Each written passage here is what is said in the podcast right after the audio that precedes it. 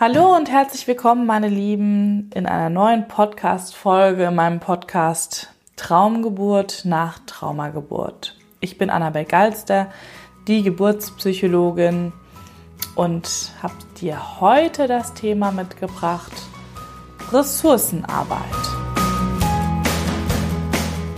In der Arbeit, in der Folgeschwangerschaft, nach traumatischen Geburtserfahrungen ist natürlich das Thema Ressourcen, Ressourcenaufbau präsent.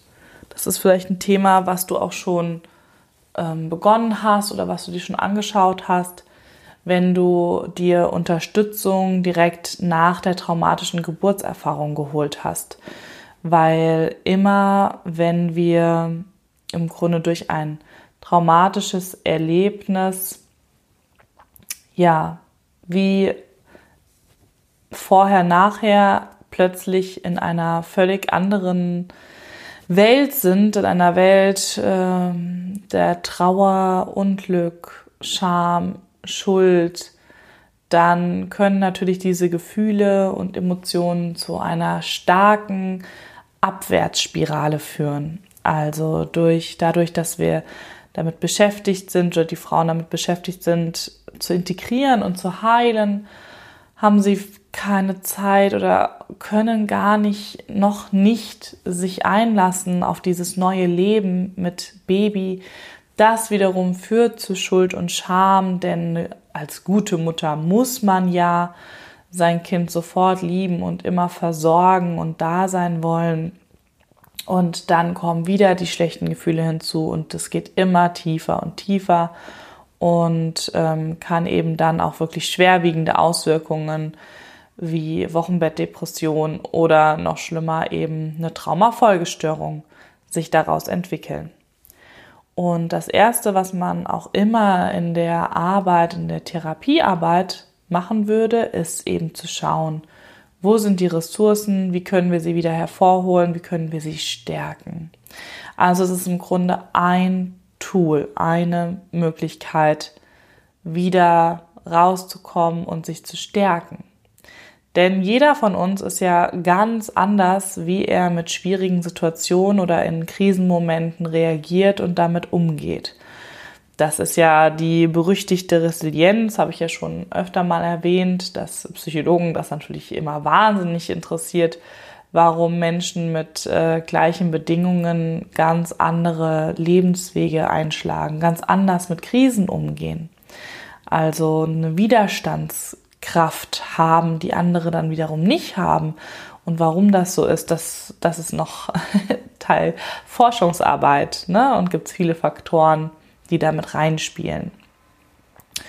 Und je nachdem hat man eben schon viele Ressourcen und kann darauf zurückgreifen oder muss die auch erst aufbauen oder erst finden. Und deswegen habe ich das Thema jetzt heute mitgebracht, weil natürlich auch in der Folgeschwangerschaft können immer wieder diese Gefühle hochkommen, Du kannst dich immer wieder zurückversetzt fühlen, ja, gerade wenn irgendwelche ähnlichen Ereignisse geschehen. Ne? Also zum Beispiel, oh je, schon wieder die in Anführungszeichen falsche Kindslage oder wieder derselbe Satz des Arztes oder wieder eine Komplikation oder ich habe es mir doch aber anders vorgestellt und oder auch einfach nur durch die Vorstellung, dass diese, ähm, dass die ganze Geschichte wieder ganz anders ablaufen kann, als du dir jetzt wünschst und planst. Und dann wieder in den alten, in der alten Situation bist mit deinen Gefühlen und Emotionen. Ne? Das merkst du auch, kannst du auch daran gut merken, wie du aktuell reagierst, wie es dir geht. Ähm, das ist manchmal, wenn wir dann in in unadäquater Weise auf manche ähm, ja, Situationen reagieren, gerade vielleicht auch mit den Kindern und selber merken, boah, irgendwie ähm, war das jetzt nicht angemessen oder warum habe ich da jetzt so reagiert, war ja vielleicht gar nicht so schlimm oder wie auch immer, ne? je nachdem, welche Situationen das sind, die dich immer wieder so anstupsen, dass man dann eben schaut, okay, das sind dann wahrscheinlich die Gefühle aus einer Situation, die aber schon vergangen ist. Nur dein System ist in dem Moment wieder genau in dieser Situation. Und das kann natürlich auch bei gemachter traumatischer Geburtserfahrung passieren, dass du irgendwie angetriggert, also angestupst wirst und zack, bist du wieder in der alten Situation und dann ähm, reagierst du dementsprechend, was natürlich für dein System Stress bedeutet. Und deswegen ist ein Ressourcenaufbau oder zu wissen, was sind denn meine Ressourcen, das ist erstmal ganz wichtig, weil dann kannst du dich in diesen Momenten darauf, kannst du darauf zurückgreifen.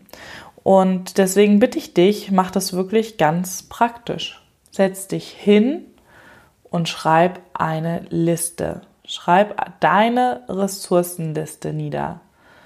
Also schreib auf alles, was du dir vielleicht schon organisiert hast an Unterstützung. Ne? Vielleicht hast du schon eine Hebamme, vielleicht hast du eine Dula, ähm, den Traumkurs, den du mit deinem Partner besuchst, therapeutische Unterstützung, ein Hilfsnetzwerk. Also da kann wirklich kann alles mit rein, auch die Oma, die schon organisiert ist für die Geburt um auf das ältere Kind aufzupassen und so weiter. Das sind Ressourcen, das ist Unterstützung und Hilfe. Aber es gibt eben auch Ressourcen, die sich dann darauf beziehen, dass äh, du im Grunde dich stabilisierst. Also was sind zum Beispiel deine Hobbys oder kreativen Neigungen, denen du mal wieder nachgehen solltest, damit ähm, du mit bestimmten Gefühlen besser zurechtkommst, damit du dich wieder schneller stabilisieren kannst. Ist es der Spaziergang mit dem Hund im Grünen? Ist es äh, zum Stall zu fahren und das Pferd zu striegeln? Ist das, ähm, ja, also wirklich, könnt ihr, müsst ihr alle selber schauen, was da für euch passt. Ist das ein Bild malen, wo die Gefühle zum Ausdruck kommen? Und zwar ein Bild, was dann nicht einen ästhetischen Anspruch hat, sondern wo man einfach Lust an Farbe und am besten an ähm, so richtig auch mit Farben, die man anfassen kann. Ne? Also ich mag es gern mit Kreiden, aber vielleicht ist auch äh, mit Pinsel so, dass das sehr ähm, haptisch auch sich auswirkt. Vielleicht ist das eine gute Form oder hast du schon ewig deine Geige nicht mehr ausgepackt oder oder. Also was sind deine Ressourcen? Da kannst du auch ganz weit zurückschauen. Was hat dich auch in deiner Jugend begleitet? Ne? Was hast du da für ähm, ja, Glücksrituale auch. Was hast du für Rituale, die dich glücklich machen? Gehst du gerne in die Badewanne oder eine Stunde ins Schwimmbad? Ist es der Kaffee mit der besten Freundin oder ja, alles ist möglich. Und da schreibst du dir alles, alles auf, auch die kleinen Dinge. Die sind fast mit am wichtigsten. Die kleinen täglichen Dinge.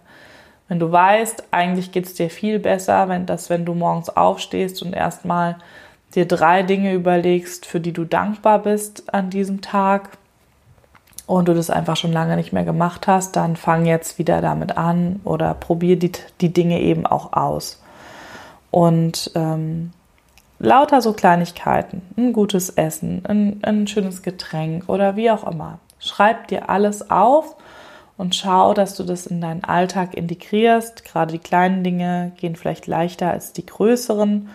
Und ähm, behalte dir eben vor, weil du bist jetzt in einer speziellen Situation, du hast eben erlebt, was du erlebt hast. Und von daher behalte dir vor, wenn diese Gefühle kommen. Oder du merkst, dass du ähm, ja wie den Boden unter den Füßen wieder verlierst. Oder du in alte Muster kommst, ja, aus dem Geburtstrauma, dann behalte dir vor, Dinge von deiner Liste wirklich zu tun, dir auch Zeit dafür zu nehmen und dann eben den Spaziergang oder wie auch immer das, was am stärksten wirkt, auch umzusetzen. Das äh, tut dann nämlich nicht nur dir gut, das tut natürlich dem Baby im Bauch auch gut, aber deiner Familie ja auch, wenn sie sehen, dass du dich um dich kümmerst, dass du das im Blick hast, dass du merkst, wenn du was brauchst, dass du es dir nimmst und dass es dir danach auch besser geht. Das ist was, ähm, was sich auf das ganze Familiensystem eben auch positiv auswirkt. Und vielleicht hast du auch Dinge auf der Liste, die ihr gemeinsam zusammen erleben könnt als Ressource für die ganze Familie. Ja, damit lasse ich dich jetzt erstmal. Ähm, arbeite mal daran, mach dir diese Liste, schreib die Dinge, die Ressourcen auf, die du schon dir erarbeitet hast und schreib dir noch die Ressourcen auf, die du dir wieder in dein Leben holen willst, die vielleicht ein bisschen verschütt gegangen sind oder die du ganz neu kennengelernt hast oder die du dir aneignen willst, weil du denkst, das wird dir auf jeden Fall gut tun. Also alles, was dir gut tut, ist jetzt in dieser Phase einfach ganz, ganz wichtig und hat Priorität, damit du ähm, ja glücklich und möglichst unbeschwert diese Zeit erleben kannst. Das wird sich nämlich auch natürlich dann auch positiv auf die Geburt auswirken können.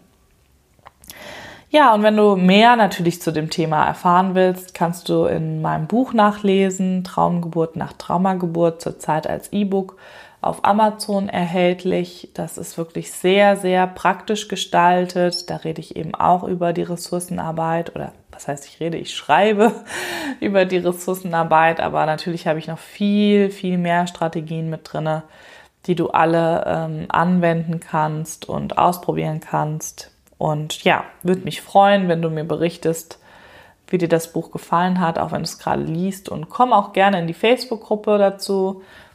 Traumgeburt nach Traumageburt Community. Da können wir uns über das Buch, aber auch über den Podcast austauschen. Und wenn ihr da Fragen eben habt zur Ressourcenarbeit, könnt ihr die mir da gerne stellen.